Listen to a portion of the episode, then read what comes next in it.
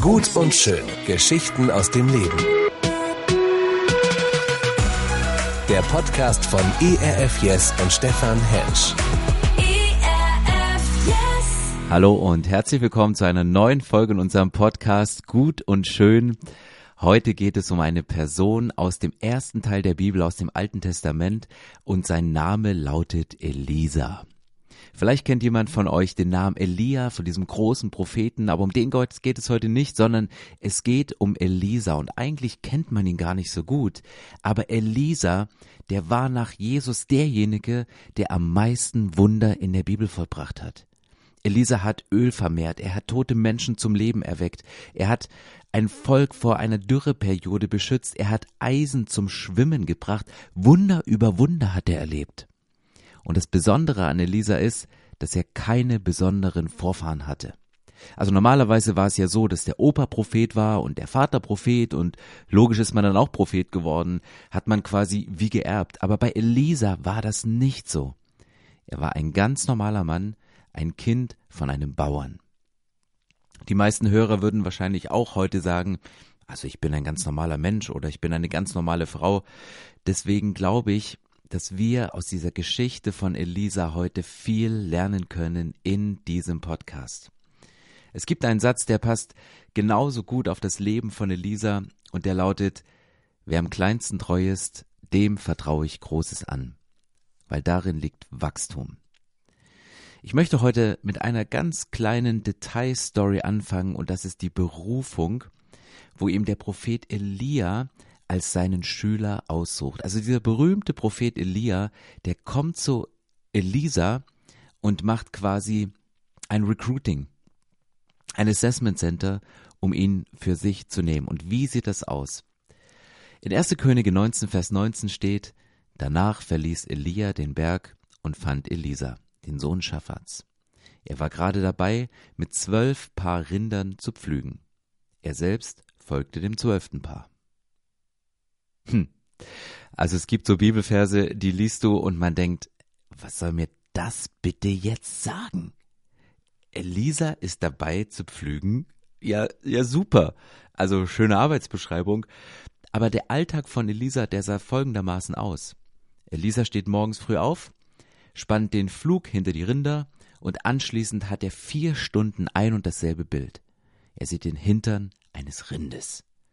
Dann macht er Pause und für die nächsten fünf Stunden hat er wieder ein Bild, den Hintern eines Rindes. Am nächsten Tag steht er morgens auf um sieben, er spannt den Flug hinter die Rinder und wieder fuhr vier Stunden ein Bild, den Hintern eines Rindes. Und das ging die ganze Woche so.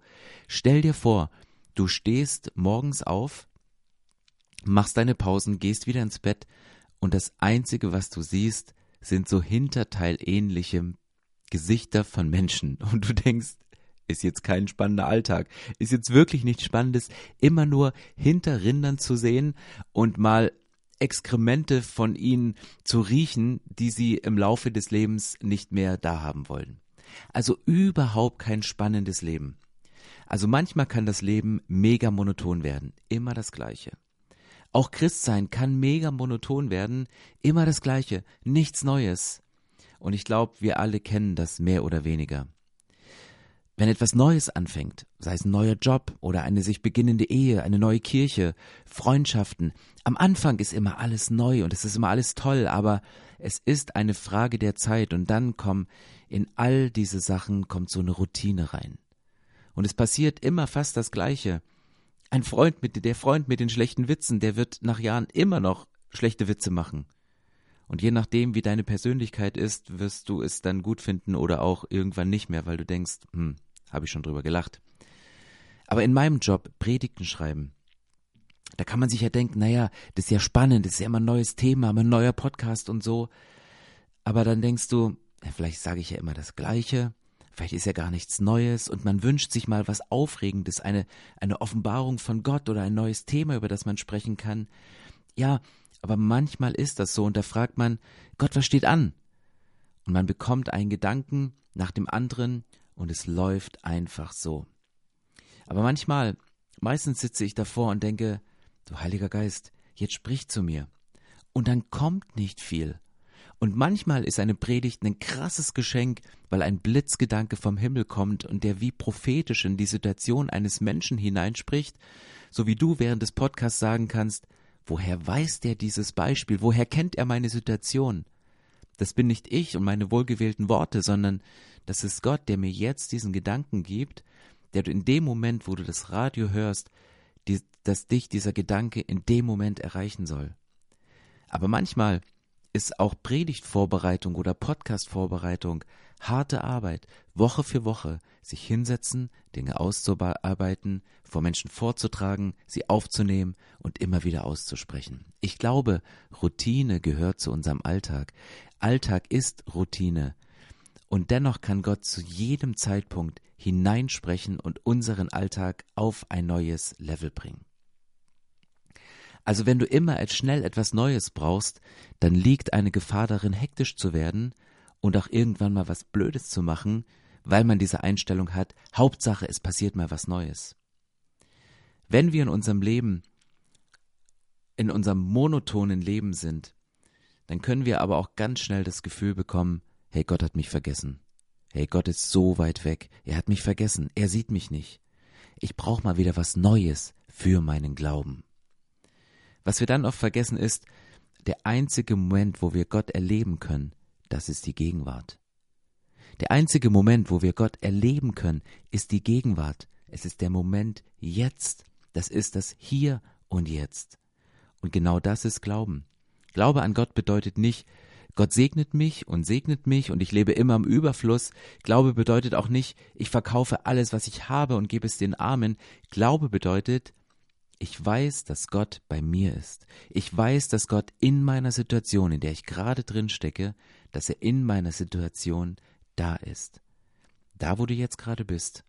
Ob beim Aufwaschen in der Küche, ob beim Autofahren, ob irgendwo mit Kopfhörern auf den Ohren joggend, weil du den Podcast auf deinem Handy runtergeladen hast. Gott ist bei dir. Gott möchte dir jetzt begegnen auf eine ganz besondere Art und Weise. Gott möchte zu dir sprechen und Gott möchte dich aus der Monotonie des Alltags herausreißen. Jede Sekunde, jede Minute, jede Stunde, jeden Tag, jedes Jahr hat Gott die Möglichkeit dazu. Und Glaube bedeutet, da wo ich gerade bin, da ist Gottes Gegenwart mit mir. Da ist die Güte Gottes, da wo ich bin, ist der Segen Gottes mit mir. Es gab einen Mann, der abends in ein Hotel eincheckte, und er schlief dort und am nächsten Morgen checkte wieder aus. Am Abend kam er wieder und checkte wieder ein, am Morgen checkte er wieder aus. Am Abend kam er wieder, checkte ein, am nächsten Tag checkte er wieder aus. Und so ging das einen Monat. Nach einem Monat fragte der Hoteldirektor, Sie kommen jetzt seit einem Monat jeden Tag wenn Sie mir verraten, wie lange Sie bleiben, dann kann ich Ihnen einen Spezialpreis machen. Der Mann antwortete, nein, das werde ich nicht tun, weil jedes Einchecken bedeutet für mich, dass ich mich wieder neu entschieden habe, hier zu sein. Wenn ich mich festlege, geht das für mich, geht für mich das Neue verloren und mein Leben wird monoton. Ich glaube, das ist der Schlüssel, wenn du in deinem Leben das Gefühl hast, es ist alles immer gleich. Check abends aus und check morgens wieder neu ein. Rede abends mit Gott und danke ihm für deinen Tag und rede morgens mit ihm und sag ihm, Gott, das ist dein Tag, ich lege den Tag in deine Hände, forme ihn, dann nehme ich ihn wieder heraus aus deinen Händen, ich möchte etwas erleben, ich möchte das leben, was du vorbereitet hast. Entscheide dich immer wieder neu für den Tag, für das, was kommt, auch wenn es monoton und langweilig sein könnte, Entscheide dich, alles was kommt, werde ich so machen, als wäre es das erste Mal. Eine weitere Geschichte. Da war ein Mann, der war auf einer Reise ohne Kompass unterwegs. Er hatte keine Karte, er hatte nichts dabei. Er erreichte das Ziel und wurde dann gefragt, ja, wie haben Sie das denn gemacht? Und er antwortete, mit einem Auge habe ich das Ziel fokussiert, mit dem anderen Auge schaue ich auf das, was vor mir liegt. Es gibt manche Menschen, die leben ihren Alltag und glauben nicht mehr daran, dass sich was ändern könnte. Sie glauben auch nicht wirklich daran, dass Gott etwas mit ihnen vorhat. Und dann gibt es andere Menschen, die sind immer in der Zukunft. Irgendwann werde ich mal dieses machen, irgendwann werde ich mal jenes machen. Aber die sind gar nicht mehr in der Gegenwart. Und das sind so zwei Extreme. Die Monotonie und die Träumerei. Der Mann hat sein Ziel erreicht, weil er gesagt hat, mit einem Auge fokussiere ich das Ziel an. Ich schaue auf die Träume, die ich habe. Ich verliere dabei meine Wünsche nicht aus dem Blick. Ich schaue auf das, was Gott mir vorhat, auf das, was Gott mir versprochen hat, als ich damals Teenager war, aber mit dem anderen Auge schaue ich auf das, was vor meinen Füßen liegt, unmittelbar, in unmittelbarer Nähe. Da ist Gott, und dort kann ich den nächsten Schritt gehen. Und oft ist der nächste Schritt nur ein nächster Schritt und nichts Spektakuläres. Aber aus einzelnen unspektakulären Schritten kann etwas Spektakuläres, Großes entstehen, wenn du diese Schritte gemeinsam mit Gott gehst. Weil nur so erreicht man das Ziel. Wenn dein Leben sich im Moment monoton anfühlt, dann check jeden Tag neu ein und gehe zur Arbeit, als ob es dein erster Tag dort ist. Putze deine Wohnung, als ob du sie zum ersten Mal putzt und dein Date gleich zum ersten Mal kommt. Das ist das eine Auge. Aber während du eincheckst, hab ein Auge auf deine Ziele und auf deine Träume, weil diese Spannung nimmt uns Gott nie weg. Elisa, und zurück zum Text, Elisa war also am Pflügen. 1. Könige 19, Vers 19 steht, Elia trat zu ihm hin und legte ihm seinen Mantel um die Schultern. Elia, wie gesagt, war einer der größten Propheten in der Geschichte von Israel, und dieser Elia gab Elisa seinen Mantel. Der Mantel war das Symbol für das Amt des Propheten. Und mit dieser Geste zeigt Elia, ich will mein Amt auf dich übertragen. Aber warum der einfache junge Elisa? Jahre zuvor mussten alle Israeliten den Gott Baal anbeten. 7000 Israeliten haben es nicht gemacht und einer davon war dieser kleine Elisa. Von klein auf machte Elisa keine Kompromisse und lebte nur für diesen einen Gott. Elisa ging jahrelang treu seiner Routine nach. Und Gott kannte sein Herz und deswegen wählte er ihn aus. Für Gott zählt nicht das Äußere, sondern für Gott zählt immer die innere Herzenseinstellung. Im nächsten Vers, 1. Könige 19, Vers 20 steht, da ließ Elisa die Rinder stehen, lief hinter Elia her und bat ihn, lass mich doch noch meinen Vater und meine Mutter umarmen, dann will ich mit dir gehen. Elia antwortete, geh nur zurück, aber vergiss nicht, was ich mit dir gemacht habe. Warum hat Elisa alles stehen und liegen gelassen?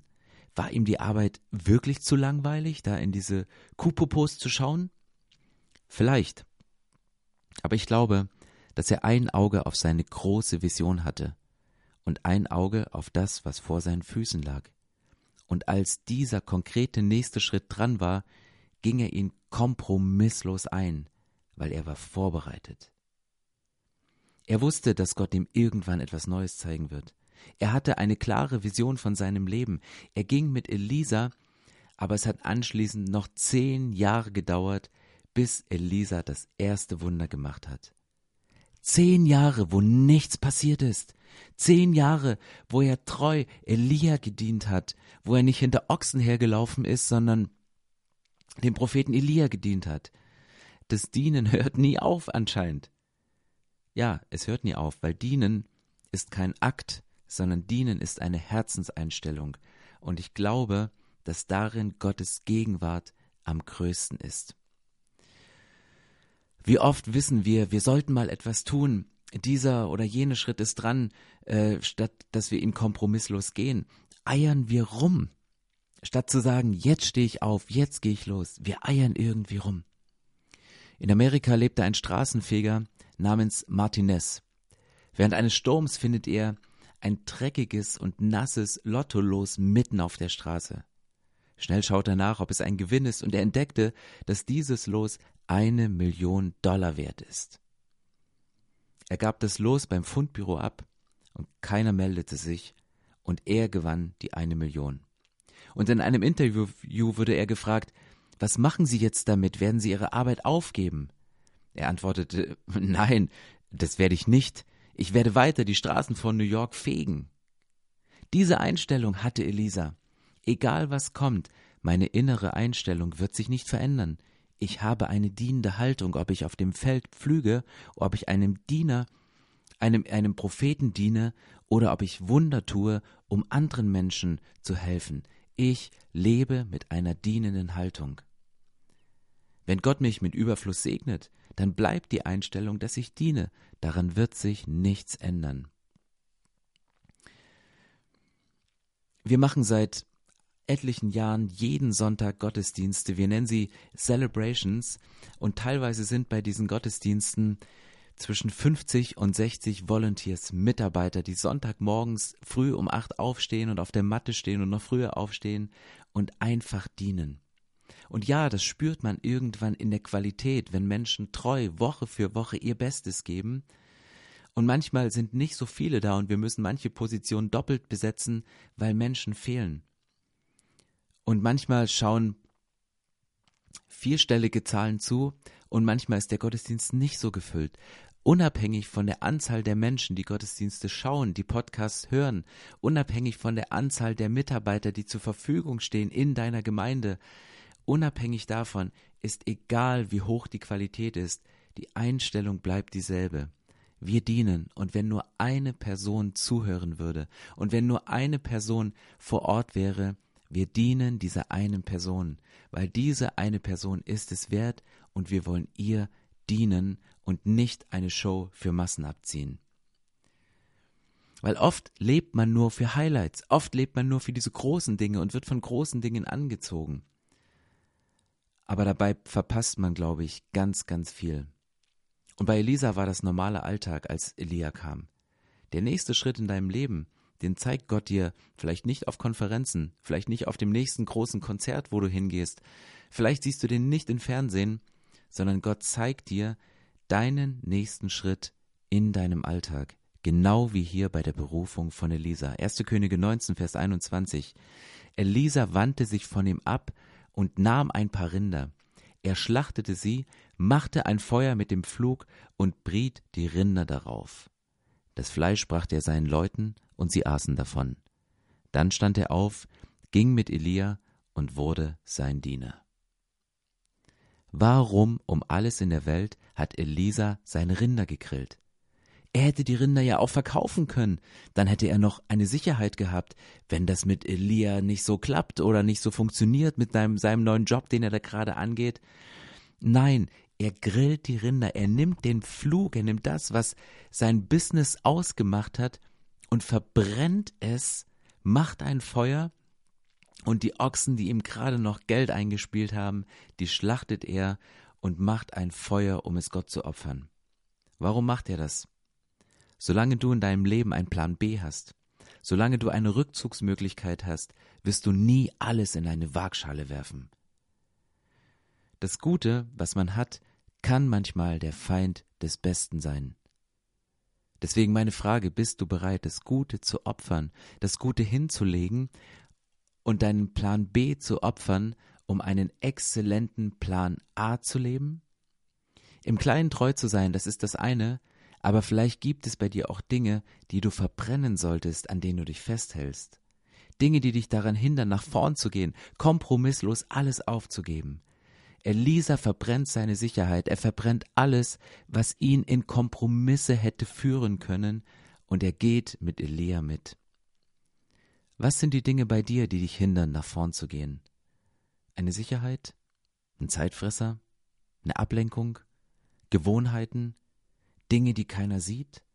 Das kann ein Feierabendbier sein, welches du jeden Abend trinkst, oder eine Feierabendzigarette. Es ist nicht schlimm, aber es steht dir im Weg, den nächsten Schritt zu gehen, den Schritt in eine Gesundheit, den Schritt in eine Unabhängigkeit von Umständen, wie du dich fühlst, wenn du Dinge hast oder sie nicht hast. Nimm diese Sachen und verbrenne sie, verbrenne heute Gewohnheiten. Vielleicht sind es immer wieder Seiten, die du im Internet aufrufst und vielleicht denkst du, naja, das macht ja jeder.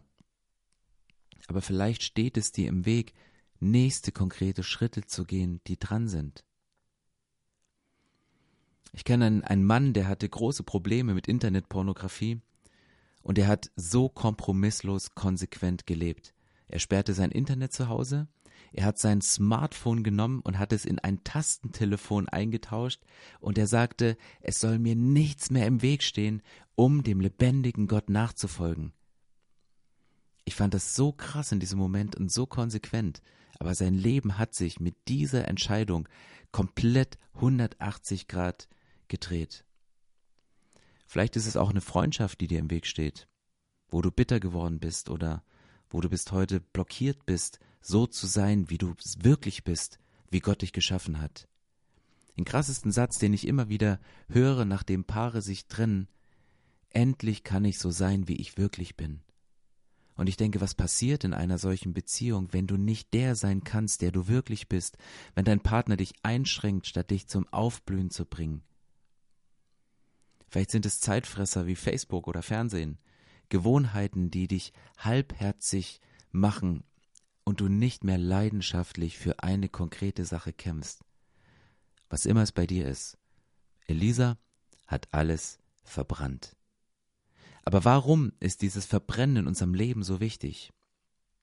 Ich möchte in der Geschichte von Elisa etwas vorwegnehmen, das zeigt, was diese Kompromisslosigkeit bewirkt. In 2. Könige 2, Vers 9, also einige Jahre, einige Kapitel vorgespult, steht, ich möchte als dein Schüler und Nachfolger doppelt so viel von deinem Geist bekommen wie die anderen Propheten. Doppelt so viel wie alle anderen? Gott hat's ihm gegeben. Warum hat Gott ihm das gegeben? Elisa hat seine Knie nicht gebeugt vor dem König Baal, als er ein Junge, ein Jugendlicher, ein Teenager war. Er musste als kleines Kind mit den Konsequenzen leben da sie alle umbringen wollten, die diesen Götzen Baal nicht anbeten sollten. Und schon damals ging er keine Kompromisse ein. Er hat jahrelang gedient und er hatte diese dienende Herzenseinstellung nicht verloren, sondern sich bewahrt. Jahre später mit Elia verbrennt er alles. Er hätte damit Geld machen können, aber er wollte kompromisslos den Weg gehen, weil er weiß, Gott ist mein Versorger und nicht irgendwelche Umstände. Und das alles war eine tiefe Herzenseinstellung von Elisa. Ein Auge auf das, was vor ihm liegt, und eins auf das, was Gott mit ihm in der Zukunft vorhat. Und es bewirkte, dass Gott dieses, sein Leben, ganz besonders segnete. Ich möchte euch, liebe Hörer und Hörerinnen, möchte ich heute drei Dinge mitgeben. Wenn dein Leben im Moment monoton ist, check jeden Tag neu ein und sag, Leben, hier bin ich, was steht an? Check ein, check aus. Check ein, check aus. Tue Dinge so, als wären sie das erste Mal. Das zweite, deine innere Einstellung ist entscheidend. Wenn Gott Türen öffnet, sollte sich an deiner inneren Einstellung, an deinen Werten nichts ändern. Und die dritte Frage, was sind die Dinge, die unserem Leben daran hindern, weiterzugehen? Was sind die Dinge, die wir verbrennen sollten? Dinge, die uns abhalten, kraftvoll und begeistert Jesus nachzufolgen. Elisas Fundament war die Treue. Und ich möchte jetzt beten, dass wir an den Punkten, wo Gott uns heute herausgefordert hat, durch diesen Podcast ein Gebet zu sprechen, es Gott hinzulegen und treu zu sein, weil Gott ist uns treu, auch wenn wir manchmal untreu geworden sind. Aber heute ist ein Tag für einen Neuanfang. Vielleicht hast du dein Glauben über die Jahre verloren und bist müde geworden oder wie die Bibel sagt, lauwarm geworden. Hey, check nochmal neu ein in den Glauben. Starte nochmal neu durch und sag, okay, ich bin Kompromisse eingegangen, aber ich werde ab jetzt kompromisslos leben. Vielleicht hörst du diesen Podcast zum ersten Mal und denkst, das habe ich ja noch nie gehört, dass man auch bei Gott einchecken kann. Das kannst du tun, indem du Gott einfach sagst, Gott, hier, hier ist mein Leben. Ich lege es in deine Hand. Ich bitte dich, dass du mir alles vergibst, wo ich Kompromisse eingegangen bin in meinem Leben. Ich möchte einen neuen Anfang machen. Ich möchte mit dir gehen. Und dann gehst du erste kleine Schritte, Dinge, die vor deinen Füßen liegen, und Gott wird dir eine langfristige Vision geben, auf die du zusteuern kannst und wo du in einer Ewigkeit mit ihm enden wirst. Ich möchte beten. Jesus Christus, ich danke dir, dass du geredet hast. Ich danke dir, dass du so alte Geschichten, die gut und schön sind, die in der Bibel versteckt sind, dass du sie neu mit Leben erwächst und sie in unsere Zeit übersetzt. Und ich bitte dich jetzt für die Frauen und Männer, deren Leben monoton geworden ist. Ich bete, dass etwas Aufregendes passiert, indem sie mit einer neuen Einstellung an Dinge rangehen, indem sie morgens einchecken und abends wieder auschecken und immer wieder zu dir gehen. Gott, ich bete für die Frauen und Männer, die Kompromisse eingegangen sind in Bereichen ihres Lebens. Ich bete, dass sie den Drive haben, jetzt alles in die Waagschale zu legen, alles zu verbrennen, ihre Sicherheiten loszulassen und es auf den Altar zu legen, um es dir zu opfern.